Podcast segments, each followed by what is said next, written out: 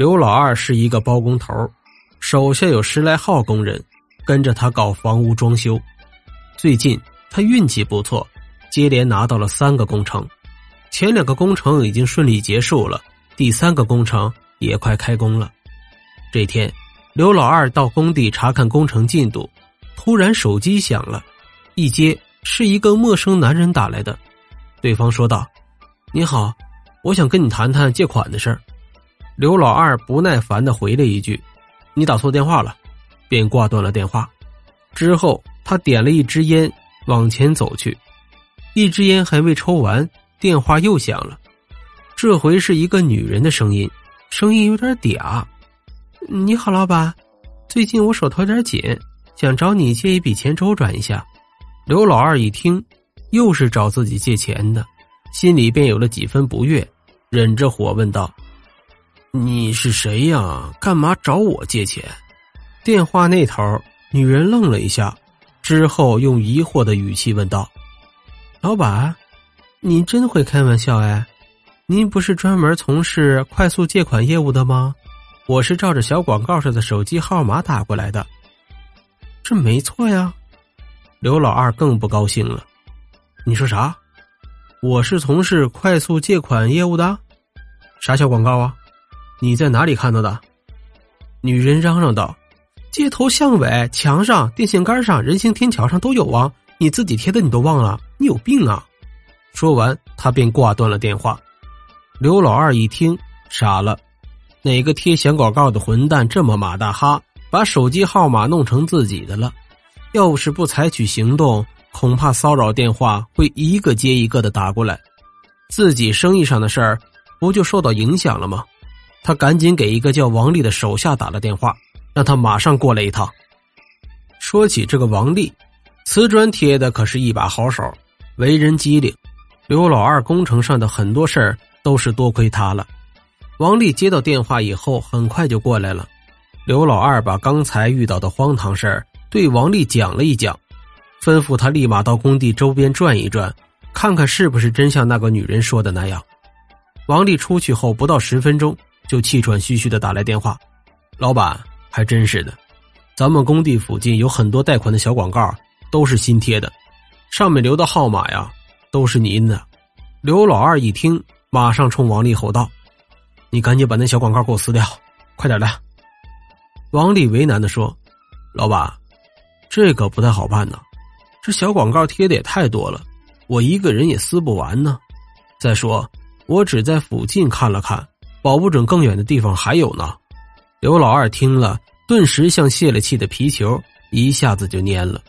他有气无力的对王丽说道：“哎，那你先回来吧，直接到我办公室来，我们再好好的合计合计。”不一会儿，王丽就来到了刘老二的办公室。刘老二一句话还没说，手机又响了。他一瞅号码，狠狠的挂断了。不用说呀，又是照着小广告打过来贷款的。刘老二掏出烟，丢了一支给王丽，自己点燃一支塞进嘴里，皱着眉头说道：“你说说，这事咋整啊？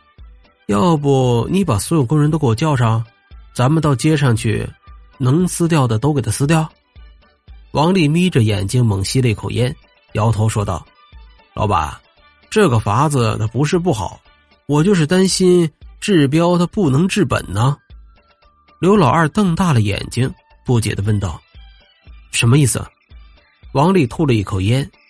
你想，哪个搞地下贷款业务的会笨到把自己的手机号码搞错呀？一定是有人专门针对你啊！刘老二一想，还真是这个道理。可是自己没有得罪任何人呢，会是谁跟自己过不去呢？王丽接着说道：“而且，这背后捣鬼的人，他应该不止一个。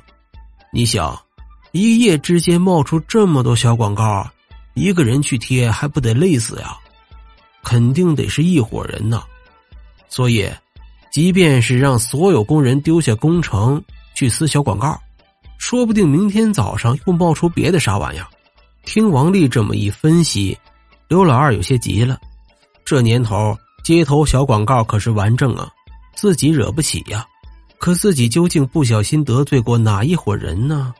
想来想去，刘老二也没想出个所以然来，还是王丽脑瓜子灵活，他眨眨眼睛，凑近刘老二说：“老板，依我看，这事儿没准是咱自己人干的。”刘老二寻思片刻，一拍脑袋说：“哎，你这么一说，我还真觉得是这么回事儿。看来工人们对我在前两个工程后拖欠工资的事儿有所不满。”王丽接口道：“或许是吧。”说到拖欠公司，您大概是忘了，不光是前两个工程的工资，还有去年一笔也拖着没有结算呢。工人们要过好几次了。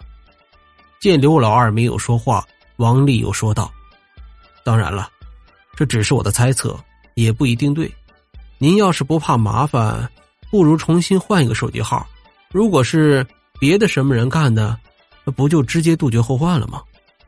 刘老二想了想。一边摇头一边对王丽说：“嗯，不管这事儿是不是他们干的，你这就去通知他们。只要今天下班后，大伙一起把那小广告撕了，回来就能领到所有工资。手机号不能换，换了我的生意伙伴怎么联系啊？”王丽答应了声好，就出去了。当晚，王丽带着工人们趁着夜色，把所有贴着刘老二手机号码的贷款广告撕的是干干净净。等回到工地，大伙老远看到刘老二办公室里灯火通明，他正等着给工人们发工资呢。王丽冲大伙一乐：“嘿嘿嘿，看来呀，对付老赖还是下三滥的办法管用啊。”不过，他语气一转，又说道：“这办法终究是不光彩，下不为例了啊。”大伙高兴的答应了。